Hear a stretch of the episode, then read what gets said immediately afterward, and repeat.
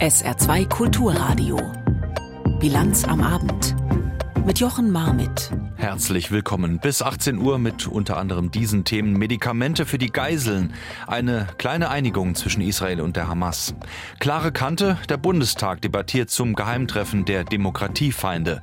Und von wegen alles natürlich, der kritische Agrarbericht vor der Grünen Woche. Mehr als 130 israelische Geiseln werden 100 Tage nach dem Überfall der Hamas auf Israel noch im Gazastreifen festgehalten. Unter ihnen viele chronisch Kranke. Sie sollen dringend benötigte Medikamente erhalten und es gab zunächst ein Okay, dann ein Stopp und nun wieder eine Einigung nach einer weiteren Kontrolle. Unterdessen wird in Gaza weiter gekämpft. Julio Segador. Zumindest eines steht fest. Die Medikamente für die israelischen Geiseln, um die wochenlang gerungen worden war, sind im Gazastreifen. Ob sie schon unterwegs sind zu den aus Israel verschleppten Kinder, Männer und Frauen das ist indes völlig unklar.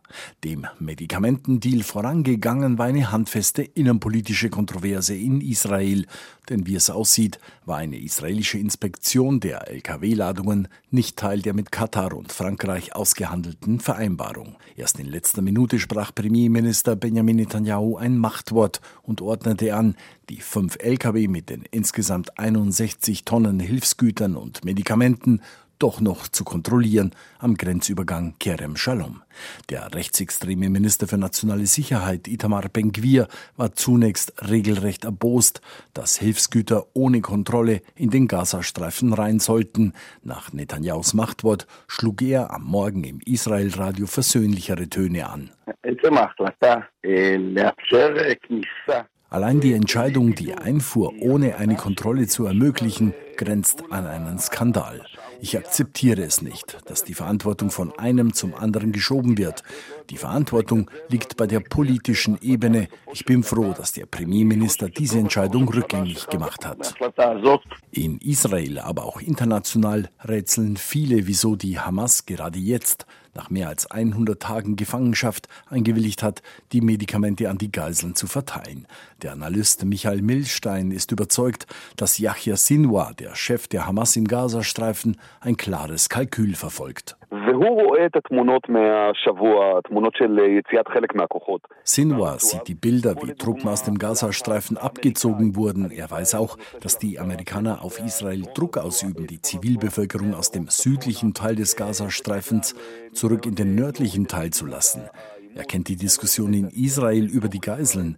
Ich habe das Gefühl, dass all diese Sachen dafür sorgen, dass er sich sicher ist, dass dieser ganze Konflikt jetzt abschwächt und sogar ein Waffenstillstand in Sicht ist. Deswegen macht er in dieser Woche Dinge, zu denen er in den ganzen letzten Monaten nicht bereit war. Dazu gehört auch der Medikamentendeal. Dennoch wird weiter intensiv gekämpft. In dem schmalen Küstenstreifen allein bei einem Einsatz in Khan Yunis im Süden seien 60 Hamas-Terroristen getötet worden, erklärte ein Militärsprecher.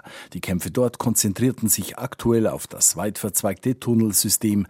Die Armee operiere dort, um das unterirdische System zu scannen, zu lokalisieren und zu zerstören, hieß es. Ebenfalls heftig gekämpft wird weiterhin an der Nordgrenze Israels zum Libanon. Und die jüngsten Aussagen von Generalstabschef Herzi Halevi lassen eine Entspannung der aktuellen Situation nicht erkennen. Wir wollen ein klares Ziel erreichen, die Rückkehr der Bewohner in deren Gemeinden im Norden. Hier muss sich etwas ändern. Ich weiß nicht, ob der Krieg im Norden sich ausweitet, aber ich kann Ihnen sagen, dass die Wahrscheinlichkeit, dass er in den kommenden Monaten stattfindet, viel höher ist als in der Vergangenheit. Noch immer sind etwa 70 bis 80.000 Bewohner aus den Grenzortschaften zum Libanon und zu Syrien aus ihren Häusern und Wohnungen evakuiert und aufs gesamte Land verteilt. Ein Zustand, der für Israel immer mehr untragbar wird. Der Beitrag von Julio Segador aus Tel Aviv. Wir kommen nach Europa und zu einem Beispiel. Die EU möchte der Ukraine helfen. Ungarns Präsident Viktor Orban hat was dagegen. Immer wieder geht es dem Mann aus Budapest dabei auch um viel Geld, EU-Hilfen, die er beispielsweise nicht bekommen soll, weil es in seinem Land eine massive Beschneidung der Justiz gibt. Durch ihn. Im vergangenen Jahr hat es nun eine Freigabe von Geldern gegeben durch die EU-Kommission, ein Deal, doch heute hat das EU-Parlament eine Resolution verabschiedet, die das Ganze nochmal prüfen will. aus gutem Grund anscheinend. Andreas Meyer-Feist berichtet aus Straßburg. Der Rechtsausschuss des Europaparlaments muss jetzt prüfen, ob der Fall vor dem Europäischen Gerichtshof landet. Wenn ja, müsste er entscheiden, ob die Mittel erneut gesperrt werden. Ungarns Regierungschef Viktor Orban habe angemahnte Reformen für den Rechtsstaat nicht geliefert, also hätten die mehr als 10 Milliarden Euro von Brüssel auch nicht freigegeben werden dürfen, beklagte die Vizepräsidentin des Europaparlaments, Katharina Barley von der SPD, und forderte einen Stimmrechtsentzug für die ungarische Regierung als Antwort auf ständige Erpressungsversuche des des Autokraten Orban, so Bali wörtlich. Das Prinzip, dass bei wichtigen Entscheidungen alle an einem Strang ziehen müssten, sei reformbedürftig. Indem wir das Einstimmigkeitsprinzip abschaffen und Menschen wie Viktor Orban, da sind wir wieder bei ihm, nicht mehr ermöglichen, die EU zu erpressen. Die Vorsitzende des Haushaltskontrollausschusses, Monika Hohlmeier, CSU, erklärte, die Justiz in Ungarn arbeite nicht unabhängig. Gerichtsurteile könnten per Dekret verändert werden. Anstatt Lösungen gemeinsam mit den Partnern der EU zu finden, spielt Viktor Orban ein doppeltes Spiel. Dass Orban Milliarden von der EU bekomme, während er EU-Institutionen gleichzeitig mit absurden Verschwörungstheorien verunglimpfen würde, beweise diese Doppelmoral. Dass sich die EU-Kommission jetzt erklären muss, hat mit einem Vorgang im Dezember zu tun. Viktor Orban habe versucht, alle anderen EU-Länder mit einem Veto gegen die Ukraine-Hilfen zu erpressen, so erklärt die SPD-Politikerin Bali die Vorgänge. Nachgegeben habe Orban, weil die Kommission auf die Forderung Ungarns eingegangen sei, 10 Milliarden Euro gesperrter Hilfen freizugeben. Dass sich das Thema auch schon in den Europawahlkampf hineinschleicht, zeigt der Konflikt, der sich daraus zwischen Union und Sozialdemokraten ergibt. Die CSU-Europapolitikerin Hohlmeier stellte sich vor EU-Kommissionschefin Ursula von der Leyen, die der CDU angehört. Das war ausnahmsweise nicht die Ursula von der Leyen, alles drei Sozialdemokraten. Die SPD konterte mit dem Vorwurf, es sei ja die CSU gewesen, die Orban früher jedes Jahr zu ihren Parteiveranstaltungen eingeladen habe. Die CSU-Abgeordnete im Europaparlament schaut aber besonders in Richtung der Kommissare, die für Rechtsstaatlichkeit, Sozial- und Regionalfonds zuständig sind. Die Kommissare Reinders, Schmidt und Ferreira. Die müssten jetzt erklären, wieso sie glauben, dass die Unabhängigkeit der ungarischen Justiz wieder gewahrt sei. Ob das alles mit rechten Dingen zugeht, wird jetzt geprüft. Sollte das Parlament zum Schluss kommen, dass die Kommission falsch liegt, dann ist der Gang zum Europäischen Gerichtshof wahrscheinlich. Aber auch für Viktor Orban bedeutet das anstehende Prüfverfahren nichts Gutes, zumal es noch viele offene Rechnungen gibt. Orban pocht auf weitere rund 20 Milliarden Euro, die ihm noch aus EU-Töpfen zustehen würden. Das Tauziehen um dieses Geld hat noch gar nicht richtig begonnen, könnte aber bei künftigen Verhandlungen im Kreis der EU-Staats- und Regierungschefs eine Rolle spielen. Erst die Korrektivrecherche, dann die Proteste, Demonstrationen in ganz Deutschland. Gestern Abend nun erneute Details im Rahmen eines Reenactment in einem Theater Heute nun in Berlin im Bundestag eine erste Aufarbeitung. Was folgt aus den Berichten über geheime Treffen von AfD-Vertretern und Rechtsextremen, bei denen Pläne über Massendeportationen besprochen worden sein sollen? Das Parlament debattierte in einer aktuellen Stunde. Die Regierungsfraktionen hatten die Aussprache unter das Motto gestellt, klare Kante gegen Demokratiefeinde und Vertreibungspläne. Bianca Schwarz hat zugehört. Eine aktuelle Stunde zu den Enthüllungen des Recherchenetzwerks Korrektiv, beantragt von SPD, FDP und Grünen. Der parlamentarische Geschäftsführer der AfD, Bernd Baumann, beginnt völlig unbeeindruckt von der Schwere der Vorwürfe mit einem Frontalangriff. Panik macht sich breit. Man kann ihre Angst geradezu riechen. Gerichtet an die Ampel. Der Grund für die Panik sollen die hohen Umfragewerte der AfD sein. Die Recherchen von Korrektiv nennt Baumann eine hinterhältige Kampagne von Politikern und Journalisten der abgewirtschafteten linksgrünen Klasse. Zu dem Treffen in Potsdam, bei dem Rechtsradikale mit teils hochrangigen AfD-Mitgliedern die Vertreibung von Millionen Menschen mit und ohne Migrationshintergrund geplant haben, sagt Baumann. Da werden selbst kleine private Debattierclubs zu gemeingefährlichen Geheimtreffen aufgeblasen. Von der AfD also nicht ein Wort der Abgrenzung zu den Rechtsradikalen, die bei diesem Treffen dabei gewesen sind. Und auch keine Abgrenzung vom Konzept der millionenfachen Remigration. Wir fordern seit jeher die Rückführung bzw. Remigration aller Migranten, die nach Recht und Gesetz keinen Schutzanspruch haben. Dagegen stehen FDP, SPD, Grüne und die Union größtenteils größtenteils geschlossen. Lars Klingbeil von der SPD erzählt von einem Schüler aus seinem Wahlkreis, der ihm eine Sprachnachricht hat zukommen lassen. Er und seine Eltern hätten nach dieser Recherche Angst, dass sie nach 32 Jahren in Deutschland ihre Heimat verlassen müssen. Ich kann nur ansatzweise versuchen zu verstehen, was es für viele Menschen in diesem Land bedeutet, wenn sie diese Angst fühlen. Wenn diese Menschen wahrnehmen, dass die rechtsextreme AfD sich mit anderen Rechtsextremen aufmacht und Menschen in diesem Land sagt, du gehörst nicht dazu.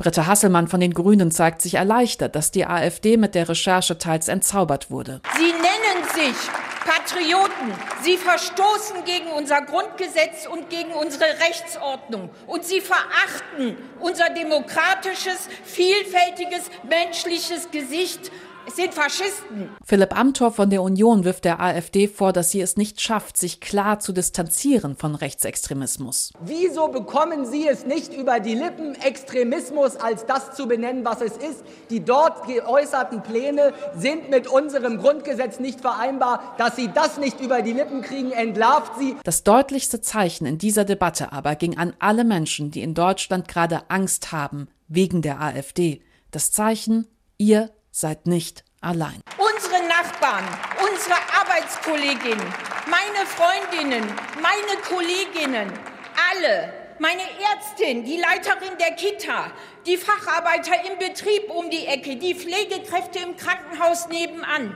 sie alle werden geschützt durch uns alle. Das garantieren wir. Wir passen auf euch auf. Ihr seid ein Teil dieses Landes und wir stehen an eurer Seite.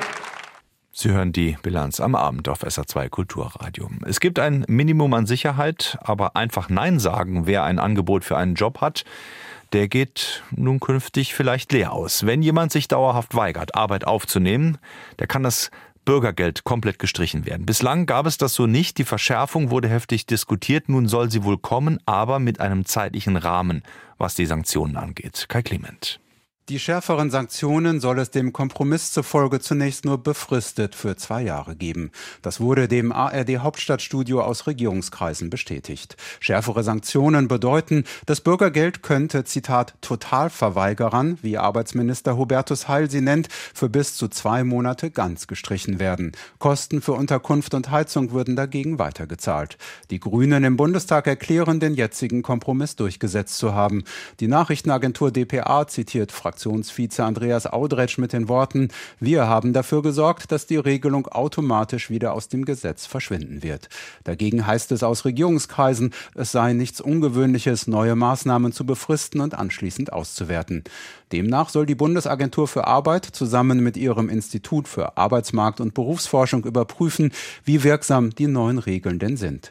Die Regierungskoalition will damit auch das Haushaltsloch stopfen helfen. Sie erwartet Einsparungen von rund 170 Millionen Euro pro Jahr und setzt dabei auch auf den Abschreckungseffekt.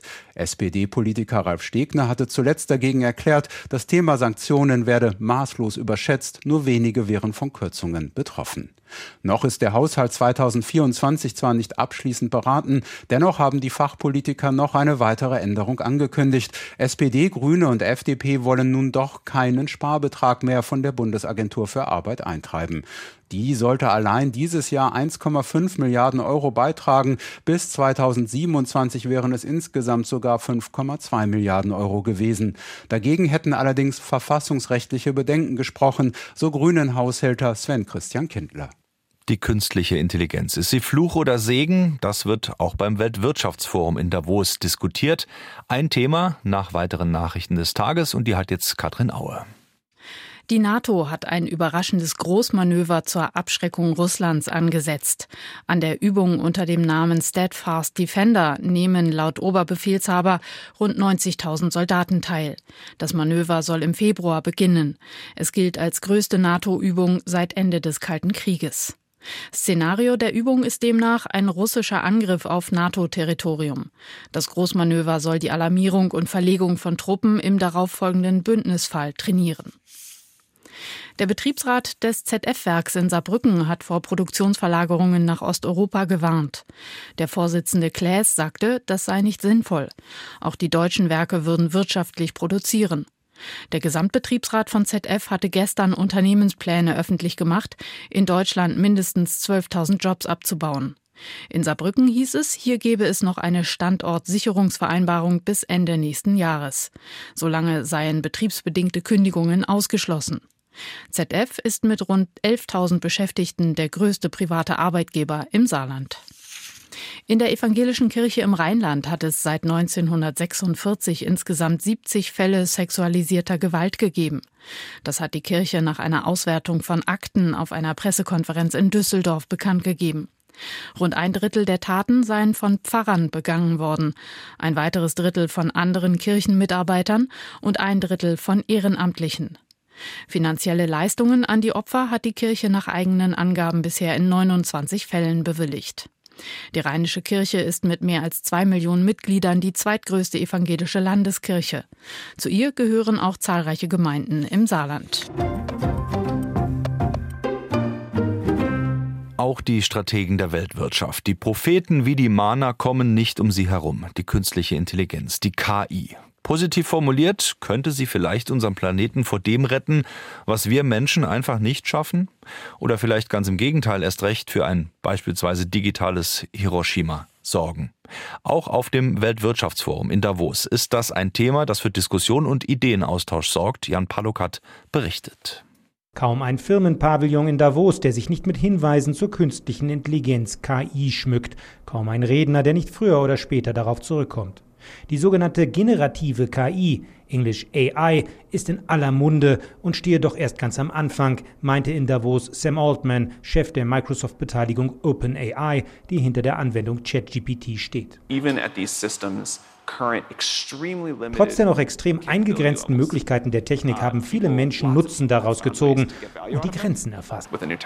Doch wie schon bei der Erfindung des Sprengstoffs schwingt immer die Frage mit, wofür man das neue Werkzeug einsetzt um Verwaltungsabläufe zu straffen, Probleme zu lösen, Produktion klug zu steuern oder um die Welt mit täuschend echten Fakes zu manipulieren und mit intelligenten Waffen in Schutt und Asche zu legen? Really es kann schiefgehen, so der Vorstandschef des US Cloud Computing Konzerns Salesforce. Like Deswegen all die Sicherheitsgipfel, die Diskussionen über das Vertrauen in die Systeme. Wir haben Hiroshima gesehen.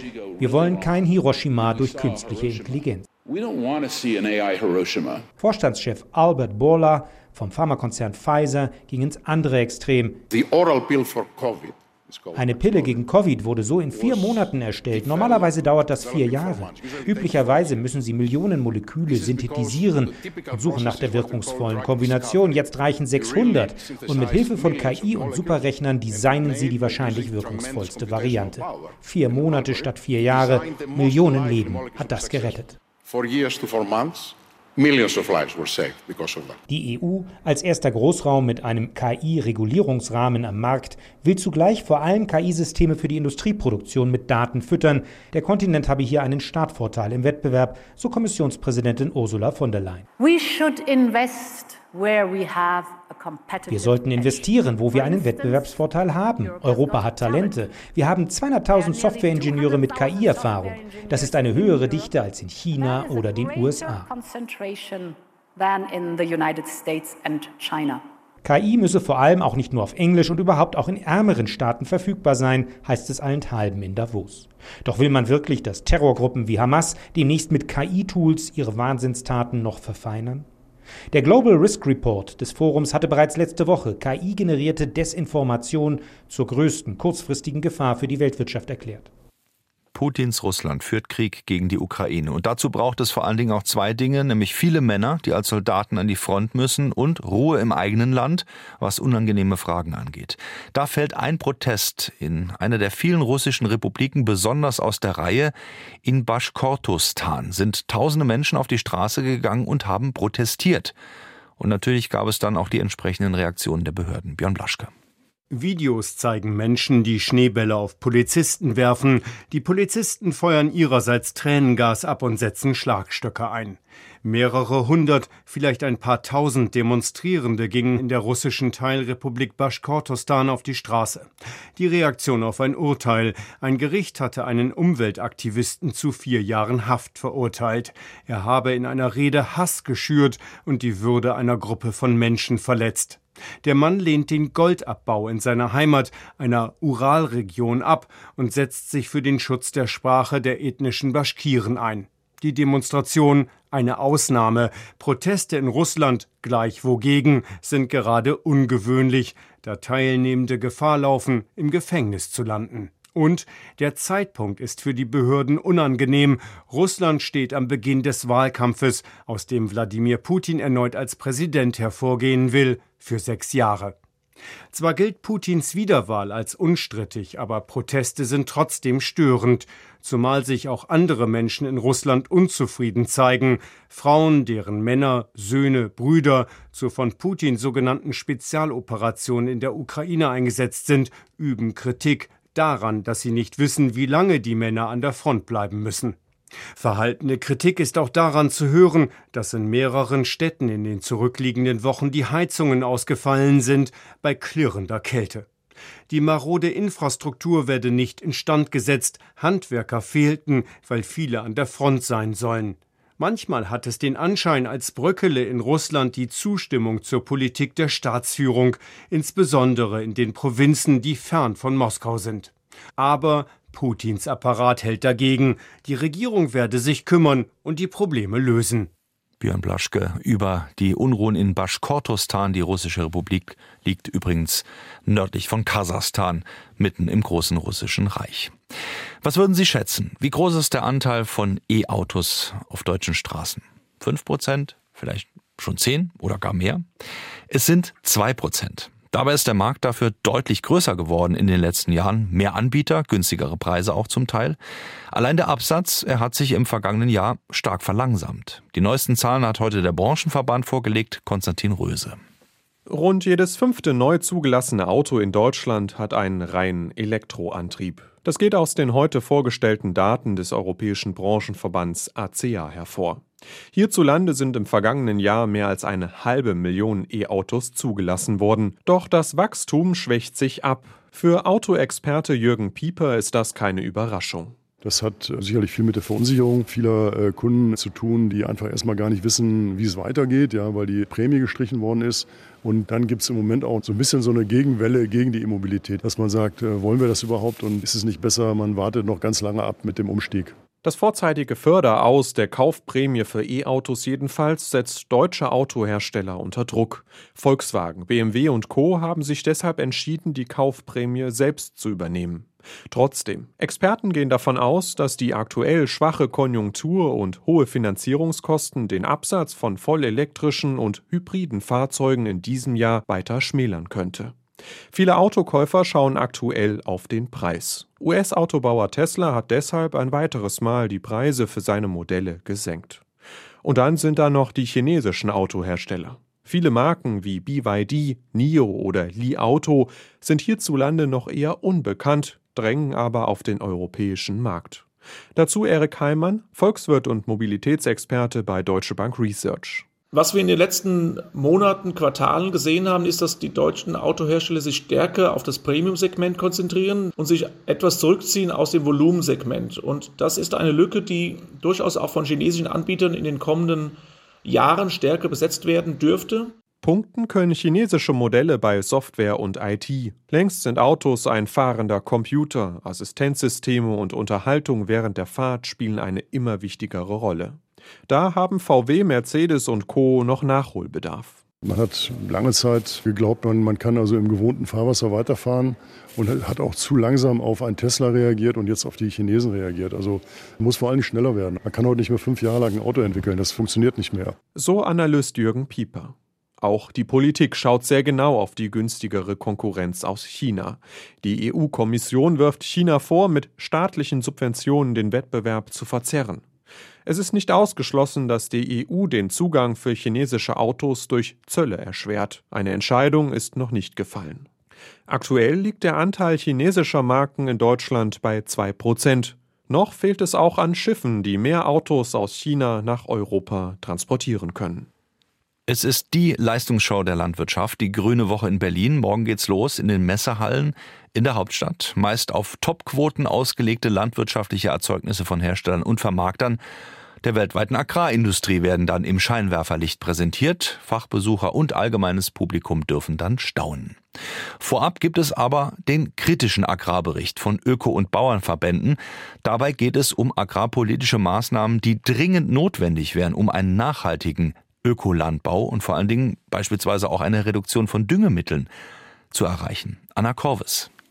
Dass die Bundesregierung heute beschlossen hat, bis zum Sommer Pläne zur Entlastung der Landwirte erarbeiten zu wollen, löst beim Agrarbündnis überwiegend ungeduldiges Kopfschütteln aus. Vorschläge, wie die Landwirtschaft ökologisch, ökonomisch und sozial nachhaltig umgebaut werden könnte, lägen doch schon seit Jahren auf dem Tisch, sagt Thomas Schröder. Wir haben die Zukunftskommission Landwirtschaft, die große Linien aufgezeigt hat, konsensual mit der Wirtschaft, mit dem Bauernverband, mit dem Handel, mit dem Tierschutz und dem Umweltschutz. Es ist alles da. Man muss nur den Mut haben, es jetzt anzupacken. Auch der Tierwohlcent, den Bundeslandwirtschaftsminister Özdemir jetzt ins Spiel gebracht habe, also die Idee, dass Verbraucher für Fleisch einen Preisaufschlag zahlen, um Bauern beim artgerechten Umbau ihrer Ställe zu unterstützen, sei letztlich ein alter Hut, so Schröder. Er ist Präsident des Deutschen Tierschutzbunds, der mit 25 weiteren Organisationen aus Landwirtschaft, Umwelt und Tierschutz das Agrarbündnis bildet. Wie erklärt er sich, dass all diese Vorschläge nicht umgesetzt wurden, obwohl sie sogar auf Initiative der Politik erarbeitet worden waren? Ich glaube, das sind zum einen die Lobbystrukturen, die tatsächlich da sind, dass alles abgewehrt wird, was Veränderungen auch mit Mehrkosten und Mehraufwand bedeutet. Das ist eine CDU-CSU-Landwirtschaftspolitik, die nicht bereit war, Veränderungen anzugehen über viele Jahre. Und das ist jetzt auch eine Mutlosigkeit von den Özdemir, mit einem Plan in einen Konflikt einzutreten. Auch Xenia Brandt sagt, man habe kein Erkenntnis, sondern ein Umsetzungsproblem. Sie leitet die Arbeitsgemeinschaft Bäuerliche Landwirtschaft. Planungsunsicherheit und Perspektivlosigkeit seien die Hauptursache für den Frust der Bauern. Und dann sei der geplante sukzessive Abbau der Subventionen für Agrardiesel dazugekommen. Das ist Geld, was auf den Betrieben dann fehlen wird. Das heißt, auch wir sind im Grunde gegen diese Streichung. Aber sollte es dabei bleiben, dass es jetzt über mehrere Jahre ausgestrichen wird, dann würden wir sagen, dann muss das gestaffelt werden. Das heißt, bei größeren Betrieben schneller ausgleiten lassen als bei kleineren. Damit kommt aus der Arbeitsgemeinschaft Bäuerliche Landwirtschaft als Teil des Agrarbündnisses ein Vorschlag, der nach Kompromiss klingt während die Fronten zwischen Deutschem Bauernverband und Bundesregierung verhärtet wirken. Bauernpräsident Ruckwied droht mit weiteren Protesten, sollten die Agrardieselsubventionen tatsächlich gestrichen werden. Das Agrarbündnis warnt davor, dass dieser Streit der eigentlichen Sache schaden könnte. Nochmal Thomas Schröder vom Tierschutzbund. Das ist meine große Sorge, dass Herr Ruckwied als Bauernverbandspräsident die Türen so weit zugemacht hat, dass er ja sagt, wenn ich da keine Lösung habe, bin ich auch gar nicht mehr bereit, über die notwendigen Transformationsschritte für Klimaschutz, für Umweltschutz weiterzureden. Klare Mitschuld an dieser Lage habe die Ampelregierung. Sie habe mit ihren Schnellschüssen völlig falsch agiert und kommuniziert, so der Tenor beim Agrarbündnis. Hochleistungslandwirtschaft. Auch ein Thema in der Featurezeit hier auf SA2 Kulturradio. Am Samstag 9 Uhr und 5 gibt's die Sendung Arme Schweine, eine Doku über das Leben und Sterben eines Nutztieres. In der Featurezeit auf SA2 Kulturradio. Infos dazu finden Sie natürlich auch auf sa2.de. Stichwort Featurezeit. Wir kommen nun noch einmal zurück ins Saarland und zum winterlich Weißen. Heute mit zwei Seiten der Medaille natürlich immer verbunden. Spaß im Schnee und Ärger mit demselbigen, vor allen Dingen dann, wenn sie im Straßenverkehr unterwegs waren. Nach zwei Tagen Frost, Eis und Schnee ist nun aber genug, zumindest sieht es danach aus. Bevor ich Ihnen die Wetteraussichten präsentiere, gibt es erstmal eine letzte Bilanz des kalten Tages von Christoph Borgans.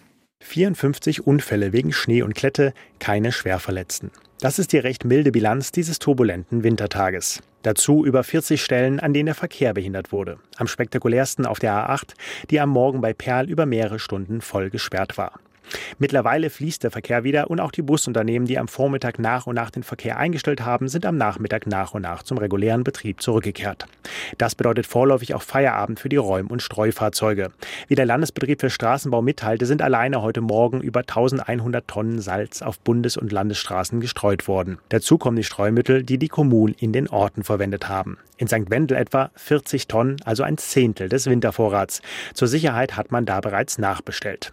Vorläufig aber wird es wohl nicht gebraucht werden. Für morgen und übermorgen erwarten die Meteorologen zunehmend freundliches Winterwetter. Kalt, aber ohne Schnee und Glatteis.